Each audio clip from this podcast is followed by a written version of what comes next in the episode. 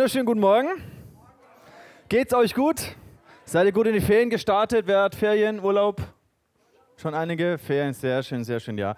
Ähm, das Wetter ist nice, deswegen bin ich auch gar nicht so unglücklich, dass wir nur eine Celebration haben.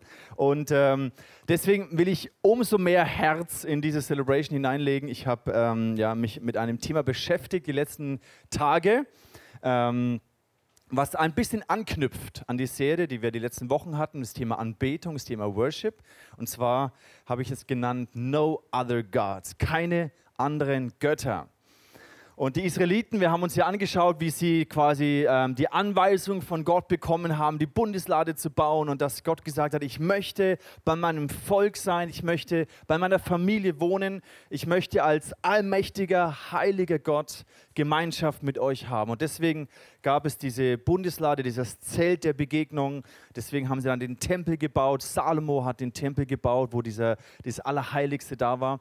Ähm, und wenn wir die Geschichte anschauen im Alten Testament, vielleicht bist du vertraut damit, dann sehen wir immer wieder, dass das Volk Gottes quasi, sie haben Jesus, äh, also nicht Jesus, sie haben Gott angebetet, die Herrlichkeit, die Gegenwart Gottes war da, sie haben Wunder erlebt von Gott. Und aber was passiert ist, dass ihre Herzen sich immer wieder von Gott distanziert haben. Und irgendwann sind sie abgedriftet und haben andere Götter angebetet. Und dann ist immer irgendwie Krieg gekommen oder einfach der, der Segen von Gott, die Gegenwart Gottes ist gewichen von seinem Volk. Und die Geschichte im Alten Testament zeigt uns, dass Gott sie immer wieder zurückgeholt hat, dass sie immer wieder neu ihre Herzen sich Gott zugewandt haben, Buße getan haben für diesen Götzendienst.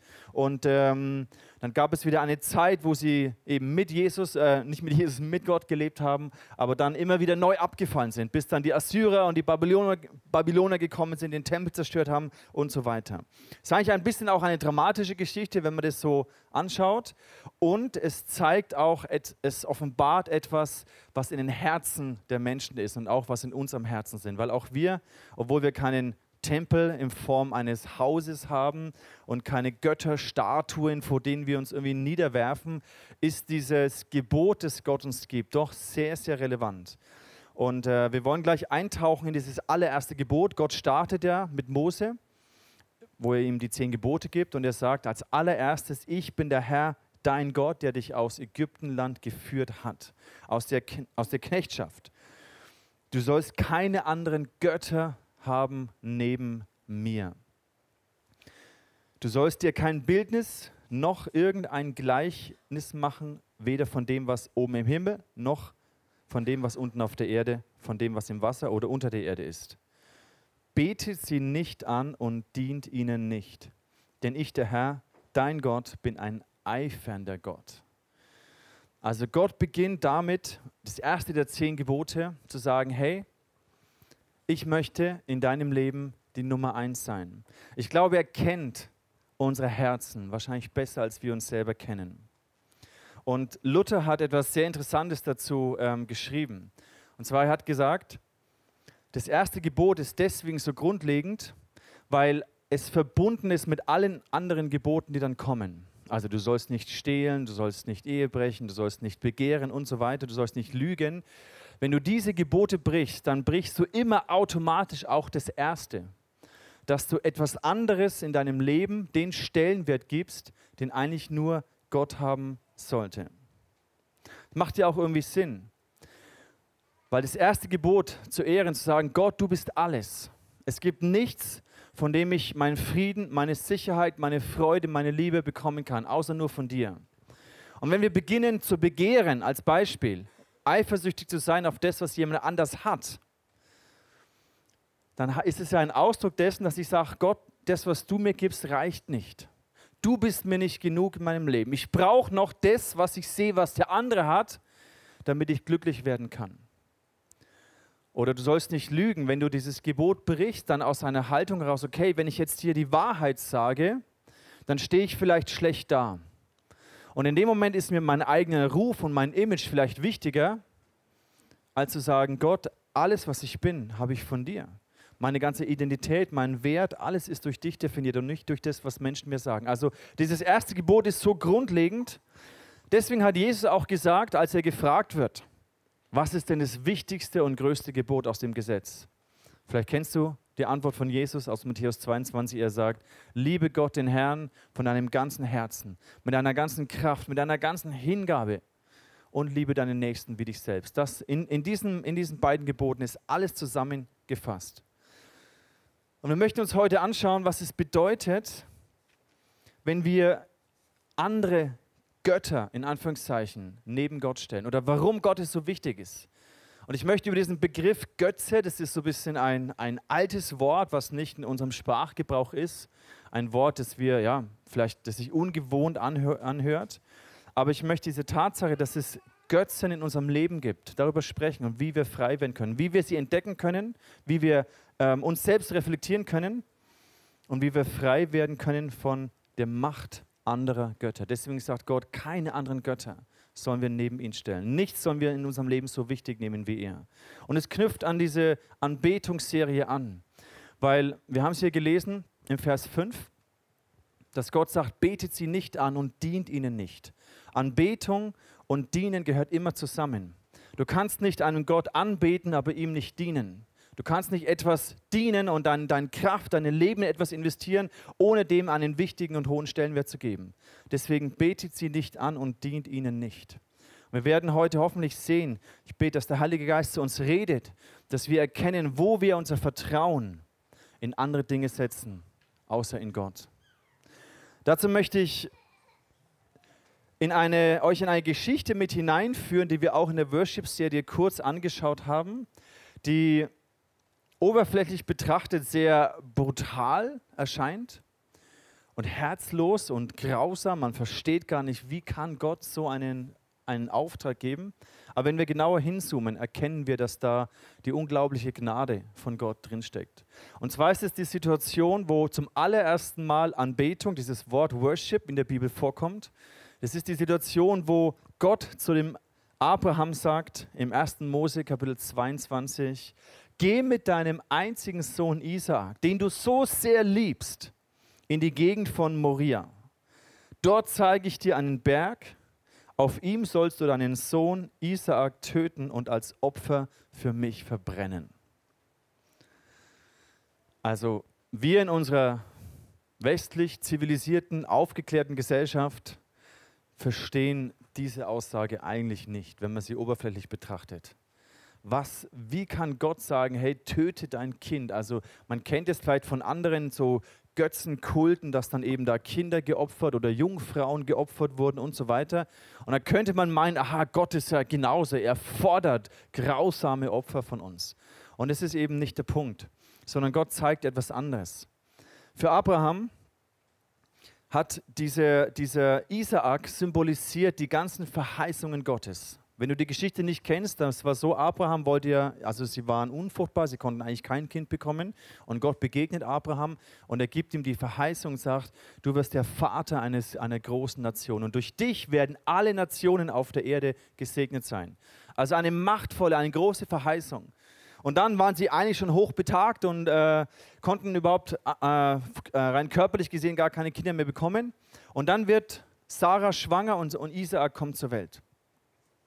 Und jetzt sagt Gott hier, nimm diese Verheißung, nimm das, was ich dir geschenkt habe und opfere es mir. Der Punkt ist der, dass Gott nicht einfach sagt, bring ihn um, sondern es hat zwei Gedanken hier. Es ist kein Zufall, das sagt, ähm, verbrenne ihn als ein Opfer. Also in der Bibel war es so, dass der Erstgeborene, ist auch für, für uns heute schwer nachzuvollziehen, der Erstgeborene hat eine besondere Rolle gehabt. Und hier geht es darum, dass der Erstgeborene quasi stellvertretend für, in Anführungszeichen, die Sünden der, der ganzen Familie sterben muss. Und Abraham versteht dieses Prinzip und er sagt, okay Gott, wenn du das forderst, dass quasi mein Erstgeborener geopfert werden soll für die Sünde der, der Familie, dann muss ich das tun. Und deswegen ähm, folgt er diesem Gebot von Gott. Gleichzeitig weiß er aber auch, Gott ist ein, ein gnädiger Gott. Er ist kein, kein brutaler, blutrünstiger Gott, weil sonst hätte es ihn komplett zerbrochen. Ich meine, es ist für uns nicht vorstellbar, was es würde, heißen würde, sein Kind ähm, irgendwie umzubringen. Und hier geht es aber um etwas Tieferes, und zwar Gott möchte an das Herz vom Abraham ran. Er möchte ihm aufzeigen, woran er sein Herz gehängt hat, woran wir unser Herz hängen. Ein Götze, ein, ein Gott, ein falscher Gott, ist etwas, wovon wir, worauf wir unsere Hoffnung setzen, unser Vertrauen setzen, worauf wir etwas oder wovon wir etwas erwarten, was eigentlich nur Gott uns geben möchte und geben kann. Wenn du dein, das Glück deines Lebens, die Zufriedenheit deines Lebens von etwas anderem erwartest als außer nur von Gott, dann wird diese Sache zu einem falschen Gott, zu einem Gott für dich. Dann, dann erhebst du das und gibst ihm diese Priorität und sagst, okay, wenn ich das habe, dann werde ich glücklich und zufrieden sein. Wenn ich das habe, das gibt meinem Leben Sinn und Inhalt. Wenn ich diese Position habe, wenn ich heiraten kann, wenn ich eine Familie gründen kann. Und wichtig ist zu verstehen, das Problem ist nicht Isaak, dass, dass Isaak falsch wäre. Oder das Problem ist auch nicht, dass die, dieser Segen von Gott, die, diese Verheißungen Gottes falsch sind. Der Punkt ist der, was, mit unser, was es mit unserem Herzen macht. Und ab dem Moment, wo wir gute Dinge, die Gott uns eigentlich geben möchte oder gegeben hat, Segnungen, Verheißungen Gottes, wenn wir diese Dinge zu etwas Absoluten machen und sagen, ohne das ist mein Leben nicht mehr lebenswert, ohne das habe ich keinen Sinn, keinen Inhalt, fühle ich mich hilflos, fühle ich mich wertlos, fühle ich mich unsicher, dann machst du dieses Ding oder diese Person, diese Sache zu etwas absolut in deinem Leben und stellst es auf diese Position von Gott. Deswegen sagt Gott, ihr sollt keine anderen Götter haben neben mir. Nur ich kann euch das geben, was ihr wirklich braucht. Ab dem Moment, wo du deinen Wert, deine Identität, deinen Selbstwert in irgendetwas anderes gründest als in Gott, wird diese Sache in deinem Leben zu einem Absolut, zu einem Götzen. Und dann müssen wir relativ ehrlich sein und sagen, hey, das geht uns allen so. Und es ist einfach, die, das Alte Testament zu lesen und zu sagen, hey, wie konnten die nur da irgendwelche Götterstatuen verehren? Aber wenn wir ehrlich sind, merken wir, dass es uns ganz genauso geht. Dass so schnell und so perfide passiert es uns, dass wir unsere Hoffnung, unseren Wert, unsere Zukunftssicherheit in Dinge setzen. Vielleicht in deinen Status, vielleicht in deinen beruflichen Werdegang, vielleicht in dein Geld, was du auf deinem Konto als Sicherheit hast. Und es passiert uns, uns allen so schnell, dass wir Menschen, die wir wichtig finden, an diese Person setzen. Also viele guten Dinge, viele segensreiche Dinge, sogar viele liebe und wertvolle Menschen können wir zu einem falschen Gott machen. Und da müssen wir auf unser Herz acht geben. Wenn wir die, die Geschichte, die Antike anschauen, dann sehen wir genau das gleiche Prinzip, dass die Griechen zum Beispiel, die haben all diese alltäglichen Themen ihres Lebens hergenommen und haben einen Gott draus gemacht. Da gab es einen Gott für Arbeit, für Krieg, für wirtschaftlichen Erfolg, einen Gott für Gesundheit, für Schönheit, einen Gott für Sexualität und Fruchtbarkeit und Fortpflanzung. Alles, was ihnen irgendwie wichtig war, haben sie irgendwie ein Götterbild daraus kreiert und haben dieses Götterbild verehrt. Und heute können wir es genauso machen mit unserer Familie. Wir können Familie zu einem Gott machen. Wir können unsere Kinder zu einem falschen Gott machen. Wir können Gesundheit, Bildung, Karriere, materielle Güter, Erfolg, all diese Dinge unseres Lebens, die ja gar nicht schlecht sind, wir können sie dem eine, eine Priorität, einen Status in unserem Herzen geben und sagen, darin setze ich meine Hoffnung, meine Sicherheit. Ein Beispiel habe ich euch mitgebracht. Wer von euch kennt Aphrodite? Aphrodite schon mal gehört, ja? Aphrodite waren die Griechen, ist quasi die Göttin der Liebe, der Schönheit und der sinnlichen Begierde. Ja? Und du kannst Liebe, Schönheit und sinnliche Begierde haben, ist ja wunderbar, ist ja etwas, was Gott eigentlich uns gegeben hat. Aber wenn du das eben zu einem Idol machst, dann wird es ein falscher Gott und dann verehrst du etwas. Und im Römerbrief Kapitel 1, Vers 23 lesen wir einen wichtigen Vers, der uns zeigt, was im Herzen Götzendienst eigentlich bedeutet. Da heißt es im Vers 23, statt den ewigen Gott in seiner Herrlichkeit anzubeten verehrten sie Götzenstatuen von sterblichen Menschen, von Vögeln oder von vierfüßigen und kriechenden Tieren. Vers 25, sie haben die Wahrheit über Gott verdreht und ihre eigene Lüge geglaubt. Sie haben die Schöpfung angebetet und ihr gedient und nicht dem Schöpfer. Das ist das Prinzip dahinter. Ihm allein aber gebührt Lob, Ehre bis in alle Ewigkeit. Hier auch wieder diese, diese Kombination Anbetung und Dienst. Also betet sie nicht an und dient ihnen nicht. Und hier greift Paulus es auf. Sie haben die Schöpfung angebetet und ihr gedient. Und natürlich ist es für, heutzutage, für uns heute so, dass wir nicht uns eben vor irgendwelchen Götterstatuen auf den Boden werfen. Aber dennoch herzensmäßig können wir das tun für, für unsere Schönheit, für unsere Gesundheit, für sexuelle Begierde, sexuelles Verlangen und Erfüllung, für Erfolg, für all diese Dinge, egal was. Du kannst es zu einem Gott in deinem Leben machen. Und all diese, dieses Geschaffene, was Gott eigentlich gedacht hat, dass es ein Segen für uns ist, wenn wir das nehmen und an die Stelle stellen von Gott, ab dem Moment kippt es. Sie haben die Schöpfung, sie haben die Schöpfung angebetet und nicht den Schöpfer. Lass uns kurz überlegen, welche, welche Macht bzw. Ohnmacht diese falschen Götter in unserem Leben entwickeln können. Weil eigentlich, wenn man sich das mal so überlegt, rein logisch gesehen, haben, also gibt es diese Götzengötter nicht. Haben sie keine Macht über uns. Sie haben nur so viel Macht über uns, wie wir ihnen geben.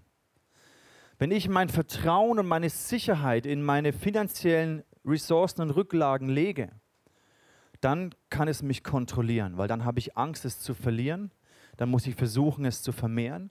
Dann habe ich Angst, meine Stelle zu verlieren, weil ich dann vielleicht meine Sicherheit und meinen Status verliere. Oder wenn ich eine Beziehung nehme, die mir immens wichtig ist, eine Person, die ich über alles liebe, was nicht verkehrt ist. Aber wenn ich meinen Wert, meine Identität aus dieser Person heraus oder durch diese Person definiere, dann bekommt es Macht über mich, eine falsche Macht über mich. Also diese Götzen in unserem Leben haben nur so viel Macht, wie ich ihnen gebe. Ich zeige euch das. Genau, und auf der anderen Seite haben sie eben eigentlich gar keine Macht, weil sie können uns nicht retten. Es sind falsche Götter, es sind Lügengebilde. Und interessant, wie Jesaja das auf den Punkt bringt, im Kapitel 44. Und er beschreibt, wie, wie quasi Männer in den Wald gehen, Bäume fällen, daraus aus dem einen Teil einen Tisch zimmern und aus dem anderen Teil des Holzes, hier aus dem übrigen Holz, Vers 17, schnitzen sie sich einen Götzen, also so ein, eine Skulptur. Sie verbeugen sich vor ihm, werfen sich zu Boden und beten, rette mich doch, denn du bist mein Gott. Müsst ihr euch mal vorstellen. Allein die Vorstellung ist absurd. Ja, du holst einen Baum aus dem Wald, die Hälfte machst du halt irgendwie einen Stuhl oder irgendwas und zur anderen Hälfte schnitzt du eine Skulptur und wirfst dich vor dieser Skulptur nieder und sagst, rette mich doch, denn du bist mein Gott. Welche Verblendung, welche Unwissenheit. Die Augen dieser Götzendiener sind verklebt, sie sehen nichts, ihr Herz ist abgestumpft, sie verstehen nichts. Es bringt es sehr gut auf den Punkt, wie absurd es eigentlich ist, wenn wir unsere Hoffnung, unser Vertrauen, unsere Sicherheit, unseren Wert, unsere Identität, unsere Würde in irgendetwas anderes legen, außer in Gott. Rette mich doch. Wovon wollen Menschen gerettet werden? Wovor willst du gerettet werden? Vielleicht möchtest du gerettet werden von, von Ablehnung, von Einsamkeit. Vielleicht möchtest du gerettet werden von, von Minderwert, von dieser Angst, dass dein Leben bedeutungslos ist. Vielleicht möchtest du gerettet werden, indem du irgendwo dazugehörig dich fühlst, nicht mehr alleine bist. Vielleicht möchtest du gerettet werden vor Langeweile oder Liebesmangel. Vielleicht möchtest du gerettet werden vor Armut, vor Mangel, vor Krankheit, vor Schmerz, was auch immer. Aber jedes Mal, wenn wir unsere Hoffnung, unsere Sicherheit, unsere Zuversicht in etwas anderes setzen, außer in Gott, machen wir das zu einem Absolut, zu einem Götzen in unserem Leben und es bekommt Macht über uns. Und vor dieser Macht möchte Gott uns bewahren, er möchte uns befreien. Unsere Arbeit kann so ein Götze werden, dem wir uns hingeben. Menschen können zu Götzen werden, Familie. Es gibt auch kulturelle und gesellschaftliche Systeme und Ideologien, die zu Göttern, zu Götzen werden können. Beispiel Kommunismus. Die Idee, dass die Lösung für alles ist der Staat, die Regierung. Ist auch eine Ideologie. Genauso wie Populismus. Es kann ein Götze werden, die öffentliche Meinung die allgemein mehrheitliche Meinung zu einem, zu einem Idol, zu einem Vorbild, zu einem Götzen zu machen. Kapitalismus genauso. Die Idee, dass der freie Markt alle Probleme letztendlich löst. Es kann genauso eine Ideologie, ein Götze werden. Oder Humanismus. Der Mensch, der im Mittelpunkt von allem steht. Die Aufklärung, die Wissenschaft. Und auch sehr modern, so dieses ganze individualistische Denken, die Freiheit des Einzelnen, die Selbstbestimmung, die Suche nach Glück und Zufriedenheit. Auch das kann zu einem Gott, zu einem Götzen in deinem Leben werden. Sogar Traditionen können zu einem Götzen werden. Wenn du die Tradition, die Familie, den, den Stamm, in dem du groß geworden bist, als absolut selbst. Die Bibel sagt uns, dass wir unser Herz nicht an diese Dinge hängen dürfen. Im Johannesevangelium, nee, im, im Johannesbrief Kapitel 2. Liebt nicht diese Welt und hängt euer Herz nicht an irgendetwas, das zu dieser Welt gehört. Gott sagt nicht, dass wir das nicht genießen dürfen, dass wir den Segen nicht feiern dürfen, aber wir dürfen unser Herz nicht dran hängen. Denn wer die Welt liebt, kann nicht zugleich Gott, den Vater, lieben. Was gehört nun zu dieser Welt? Selbstsüchtige Wünsche, die Gier nach allem, was einem ins Auge fällt, das Prahlen mit Wohlstand und Macht. All dies kommt nicht von Gott, unserem Vater, sondern gehört zu dieser Welt. Für Abraham war Isaak die Erfüllung seiner Träume, die Erfüllung seiner größten Sehnsucht, ein Kind zu gebären. Für Abraham war Isaak die Erfüllung auch seines sozialen Status, weil damals, wenn du als, als Stamm, also als Familienoberhaupt keine Familie hattest, das war ein, du warst wie unten durch, sozial, geächtet. Für ihn war das sein sozialer Status. Es war seine Zukunftsabsicherung, weil wenn du, gab es ja noch kein Rentensystem, wenn du keine Nachkommen hast, hast du niemanden, der dich im Alter versorgt. All die Wünsche, und alles, all die Sehnsucht von Abraham war erfüllt durch Isaak und haben sich in dem Isaak hineinprojiziert. Und was Gott jetzt sagt, er sagt, häng dein Herz nicht dran. Geh auf diesen Berg und opfere mir all diese Segnungen, all diese Verheißungen, die Erfüllung deiner Sehnsucht, leg es mir hin. Und das Problem war nicht Isaak, das Problem war nicht, oder die Idee war nicht, dass Gott möchte, dass, dass er sein Sohn tötete, brutalerweise, sondern es ging um das Herz. Und deswegen, ich hoffe, dass es vielleicht einigermaßen klar wird, und deswegen war diese, dieses Gebot, geh hin und opfere Isaac, war wie ein Akt der Gnade von Gott, um Abraham aufzuzeigen, hey, woran hängt wirklich dein Herz? Und die Bibel sagt uns, dass wir unser Herz nicht an diese Dinge hängen dürfen.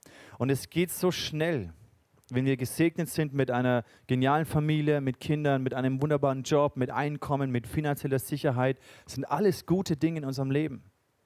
Gott hat das Volk Israel in, in, im, im Land Kanaan, er hat sie gesegnet. Sie waren erfolgreich, das Land ist aufgeblüht. Aber es geht so schnell, dass wir unser Herz daran hängen. Und für Abraham war das richtig ein krasser Glaubenstest. Er hat gewusst, okay Gott, dass ich diesen Sohn habe an sich ist ein Riesenwunder. Und wenn du jetzt von mir erwartest, dass ich diesen Sohn dir opfere, dann werde ich das tun, weil ich weiß, du könntest ihn sogar aus den Toten auferwecken. Und die Geschichte geht so weiter, dass Abraham auf diesen Berg geht und hier kommt das erste Mal das Wort Anbetung. Er sagt dann seinen Dienern, sagt, hey, wartet unten, ich gehe hoch, um anzubeten. Ich gehe hoch auf diesen Berg, dort werde ich anbeten und wenn ich wieder runterkomme, genau, wartet unten auf mich. Hier, kommt, hier steht zum allerersten Mal das Wort Anbetung. Da haben wir gelernt in dieser Serie die letzten Wochen, Anbetung hat immer etwas mit einem Opfer zu tun. Anbetung, die dich nichts kostet, ist keine Anbetung. Hingabe, die dich nichts kostet, ist keine Hingabe. Liebe, die dich nichts kostet, ist keine echte Liebe. Sondern Liebe verschenkt sich, Liebe gibt, Liebe kostet dich etwas. Und für Abraham war es ein, ein unglaublicher Schritt zu sagen, Gott, ich vertraue dir. Ich weiß, du bist kein blutrünstiger Gott. Es geht dir nicht darum, meinen Sohn mir äh, das zu entreißen, sondern er hat Gott vertraut. Deswegen ist er auch der Vater, der Glaubensvater geworden.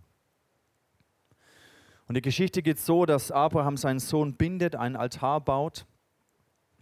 Und kurz bevor er ihn quasi im Vertrauen auf Gott, so komisch es sich anhört, umbringen möchte, heißt es hier im Vers 12, er sprach, also Gott hat dann wie gesprochen, leg deine Hand nicht an einen Knaben, tu ihm nichts. Denn nun weiß ich, dass du Gott fürchtest und hast deines einzigen Sohnes nicht verschont um meinetwillen. Gott sagt, okay Abraham, jetzt weiß ich, dass du mich über alles andere stellst. Und in solchen krassen Entscheidungen, in solchen krassen Gehorsamsschritten zeigt sich auch für uns, was ist mir wirklich wichtig. Und manchmal braucht es solche Situationen, damit wir uns reflektieren und merken, hey krass, was, ist, was hat welchen Stellenwert? Dieses Wort fürchten, Gott sagt, jetzt weiß ich, dass du mich fürchtest, hat nichts mit Angst zu tun. Abraham hatte nicht Angst vor Gott, sondern Ehrfurcht. Dieser Begriff heißt, diese Haltung, Gott, du bist alles. Ich ehre dich mit allem, was ich habe. Du hast es gegeben, du kannst es nehmen. Nichts, ich bin nackt auf diese Erde gekommen. Nichts, was ich habe, habe ich mir, habe ich mir verdient, sondern alles, was ich habe, ist ein Segen von dir. Du schuldest mir überhaupt nichts, Gott. Das ist diese Haltung, die Abraham hatte. Gleichzeitig dieses Vertrauen. Gott, ich vertraue dir, dass du es gut meinst mit mir. Und Gott sagt, jetzt weiß ich, dass du mich fürchtest. Jetzt weiß ich, dass du mich an die oberste Priorität setzt, dass du sogar bereit bist, deine ganze Sehnsucht mir wieder hinzulegen, die Erfüllung deiner Träume, die Lösung für dein Einsamkeitsproblem, für deine zukünftige Versorgung, die Lösung für deinen sozialen Status und den Respekt, den andere dir entgegenbringen. All das, was du bereit mir wieder hinzugeben und loszulassen und sterben zu lassen.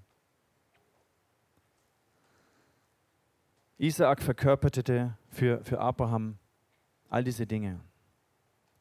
Wie können wir erkennen, wie können wir uns reflektieren?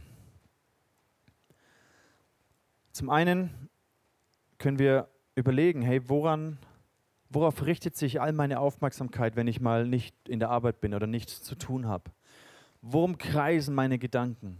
Worüber mache ich mir Sorgen? Wofür gebe ich mein Geld aus? Das ist natürlich auch etwas, was mir zeigt, was, ist mir, was mir wirklich wichtig ist. Wie gehe ich mit unbeantworteten Gebeten um, mit frustrierten Hoffnungen? Bin ich verbittert, weil ich sage, Gott, wieso machst du das nicht? Wieso beantwortest du meine Gebete nicht? Dann würde ich in eine Haltung zu Gott kommen, als ob er mir etwas schuldet.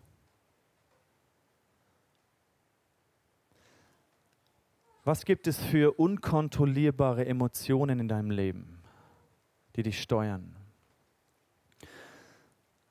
Ich habe euch so am, am, Ausgang, wenn ihr rausgeht, habe ich so, so, euch ein kleines Handout vorbereitet, wo ihr mal das in eure persönliche Zeit mit Gott nehmen könnt. Als Überschrift steht, mein Leben hat nur Bedeutung oder ich habe nur dann Wert, wenn. Zum Beispiel, ich Macht und Einfluss über andere habe ich von anderen geliebt und respektiert bin. Ich habe nur dann Wert, wenn ich genug Vergnügen und Lusterfahrung bzw. eine bestimmte Lebensqualität habe. Mein Leben hat nur dann eine Bedeutung, wenn ich es schaffe, die Kontrolle über die Lebensbereiche zu bekommen. Also du kannst dich mal wie so reflektieren, weil ganz ehrlich, uns geht es nicht anders als im Volk Gottes damals. Ja, wir kennen Gott und wir lieben ihn. Und wir wissen, dass er uns aus Ägypten herausgerettet hat, aus der persönlichen Sklaverei und Knechtschaft der Sünde. Aber dennoch passiert es unserem Herzen, dass wir unser Herz an Dinge hängen, die nicht Gott sind, die uns eigentlich nicht glücklich machen, die uns nicht wirklich Sicherheit geben können. Aber wie schnell passiert es uns, dass wir unser Herz dran hängen? Und wenn Gott fordern würde, dass wir es loslassen, oder wenn es irgendwie rausgeht aus unserem Leben, wenn wir es verlieren, dann haben wir plötzlich ein, ein Riesenproblem. Und in diesen Situationen merken wir, hey, da habe ich meine Sicherheit drin gesetzt, meine Hoffnung. Und dann ist es vielleicht die Gnade von Gott, wenn er dich, dir das zeigt. Ich habe euch unter anderem auch noch oder möchte euch drei so, so vielleicht Schlüsselmomente zeigen, wie ihr das durchblicken könnt. Das erste ist, erkenne, dass all diese Götzen, ich möchte es mal so nennen, in deinem Leben, dass sie eigentlich schwach sind. Dass sie dich nicht wirklich retten können. Dass sie dir nicht wirklich Sicherheit geben können. Dass sie nicht wirklich, sei es die, vielleicht die, die Anerkennung von Menschen oder deine finanzielle Sicherheit oder deine Gesundheit, in die du alles investierst. Es ist eigentlich schwach, es kann dich nicht retten. Es kann dich nicht wirklich glücklich machen. Erkenne, ist der zweite Punkt, wie gefährlich sie sind. Wie schnell du in diese Abhängigkeit bekommst, wenn du dein Leben darauf baust, deine Sicherheit, deine Hoffnung, deine Zuversicht daraus ziehst. Und letztendlich auch erkenne, wie, sie, wie schmerzlich sie sind. Und zwar schmerzlich wird das Herz Gottes. Die Bibel zeigt uns, dass das Götzendienst ist eigentlich wie Untreue, wie wenn du fremd gehst. Ein Ausdruck von, hey, du genügst mir eigentlich nicht. Ich brauche noch jemand anderem. Und es ist im Bereich sexueller Begierde, im Bereich einer Ehe, ist es, hey, du genügst mir nicht. Was ich mit dir habe, reicht mir nicht. Ich suche mir noch etwas woanders. Und das ist die Haltung, wenn wir etwas anderes suchen, wenn wir unser Glück, unsere Zufriedenheit, unsere Freude, unsere Erfüllung woanders suchen als bei Gott, dann sagen wir ihm eigentlich, hey Gott, du, du genügst mir nicht. Ich brauche mehr, als was du mir bietest. Und dann gehen wir fremd, dann werden wir untreu. Und es, es, es trifft das Herz Gottes. Es schmerzt ihn. Und wenn wir das checken, glaube ich, hilft es uns auch, uns selbst zu reflektieren.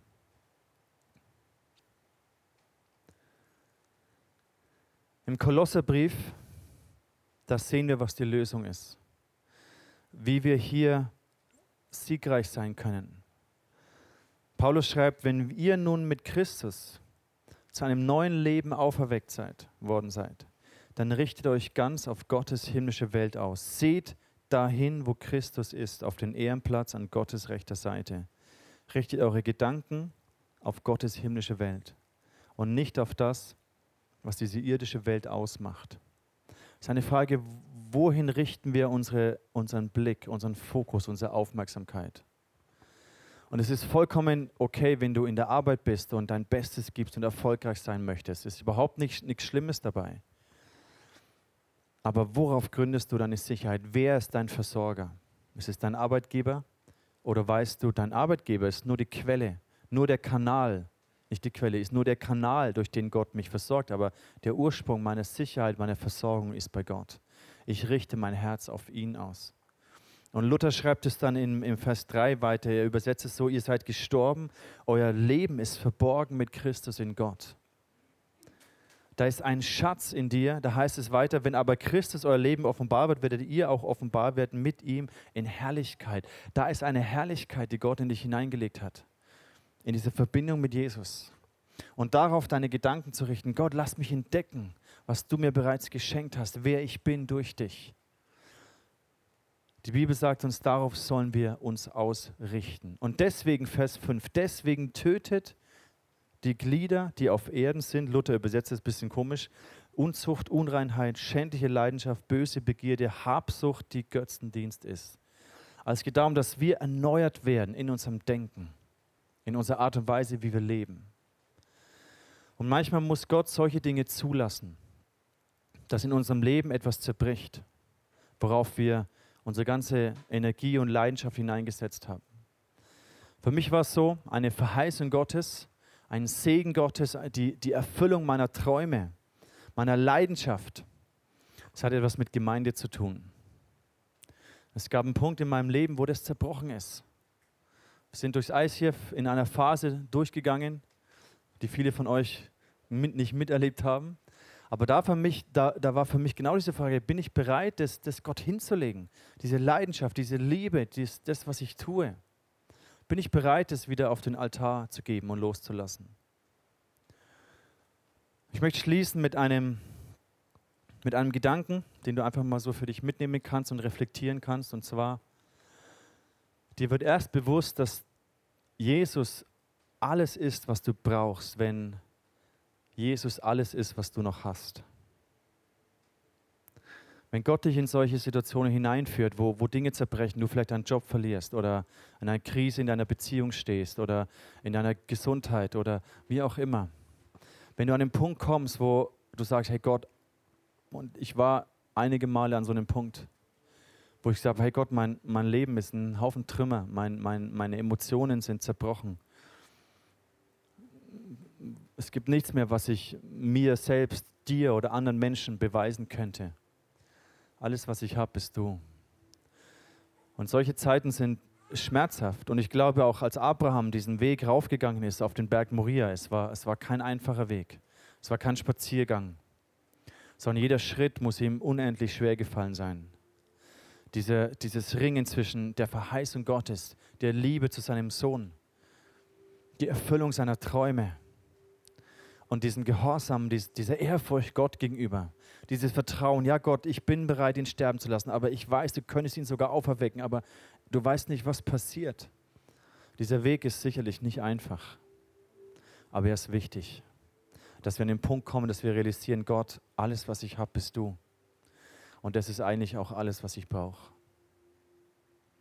Und diese Erkenntnis, die kann man nicht in einem Buch nachlesen.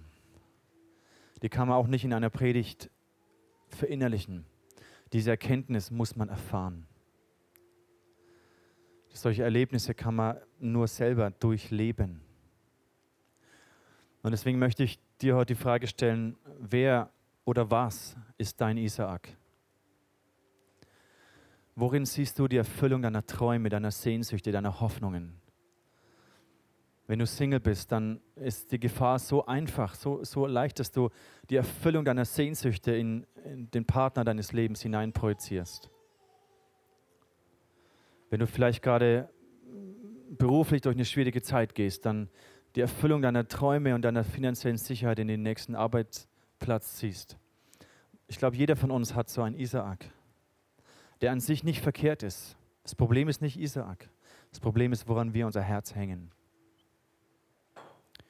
Und wie ist dein Weg auf dem Berg Moria?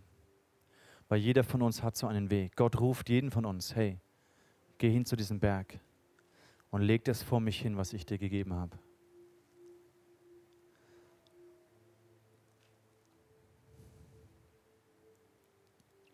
Ich möchte beten für, für dich und für mich heute Morgen, dass, dass wir ehrlich werden können vor uns. Nehmt am Ausgang, ich habe ich weiß gar nicht, ob ich genug gedruckt habe, aber nehmt euch dieses äh, Handout mit und nehmt dir die Zeit, das zu reflektieren, weil Gott sagt, ihr sollt nur mich alleine anbeten. Habt keine anderen Götter neben mir. Nichts kann euch das geben, was nur ich geben kann. Was diese falschen Götter euch anbieten, ist Schall und Rauch, Lug und Trug.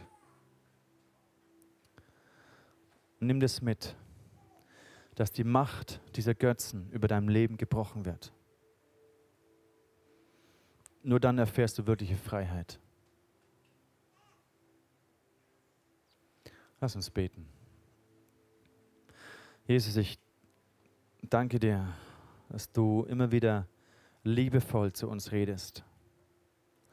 Und Jesus, du siehst die, die Segnungen und das Gute, was du uns anvertraut hast. Und Einige von uns sind schon durch solche Zeiten durchgegangen, wo etwas zerbrochen ist, was ihnen wichtig war, wo etwas gestorben ist, wo eine Krise gekommen ist, wo ja, wir den Halt verloren haben. Und Jesus, ich bitte dich, hilf uns, dass wir unser Herz niemals an Dinge geben, die hängen, die diese Welt versucht uns zu geben. Überführe uns immer wieder neu. Zeig uns, wo das passiert. Wo wir anderen Dingen in unserem Leben den Stellenwert geben, der nur dir gehört. Du allein bist Gott. Du allein hast uns erlöst. Nichts auf dieser Welt kann uns erlösen. Alles auf dieser Welt führt uns nur in eine neue Knechtschaft. Und Heiliger Geist, ich bitte dich, dass du zu unseren Herzen redest. Vater, zeig uns deine sanftmütige Art. Du bist ein liebender Vater.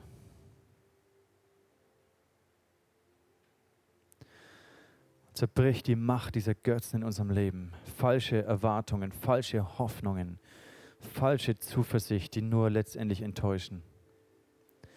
Hilf uns, dass wir alles in unserem Leben an seinen rechtmäßigen Platz stellen und nur dich allein als Gott verehren und anbeten, nur dir allein dienen, mit allem, was wir sind. Liebe Gott, den Herrn von ganzem Herzen, mit deiner ganzen Hingabe, mit deinem ganzen Verstand, mit deiner ganzen Kraft. Jesus, mit all dem wollen wir dich lieben. Und aus dieser Liebe heraus wollen wir unseren Nächsten lieben wie uns selbst. Jesus, ich danke dir, dass du als stellvertretendes Opfer gestorben bist. Und diese Bereitschaft von Abraham, seinen Sohn zu opfern, zeigt uns auch Gott deine Bereitschaft, weil du hast es durchgezogen. Vater, du hast deinen Sohn geopfert. Deinen Sohn, den du über alles geliebt hast, hast du geopfert an unserer Stelle. Und dafür danken wir dir von ganzem Herzen. Und ich bete, dass du diese Wahrheit in unser Herz hineinpflanzt, dass wir deine Liebe erkennen und daraus deine Liebe erwidern. Danke, Jesus. Nur dich erheben wir, nur dich beten wir an. Du allein bist unsere Hoffnung, unsere Zuversicht, unser Glück. Amen.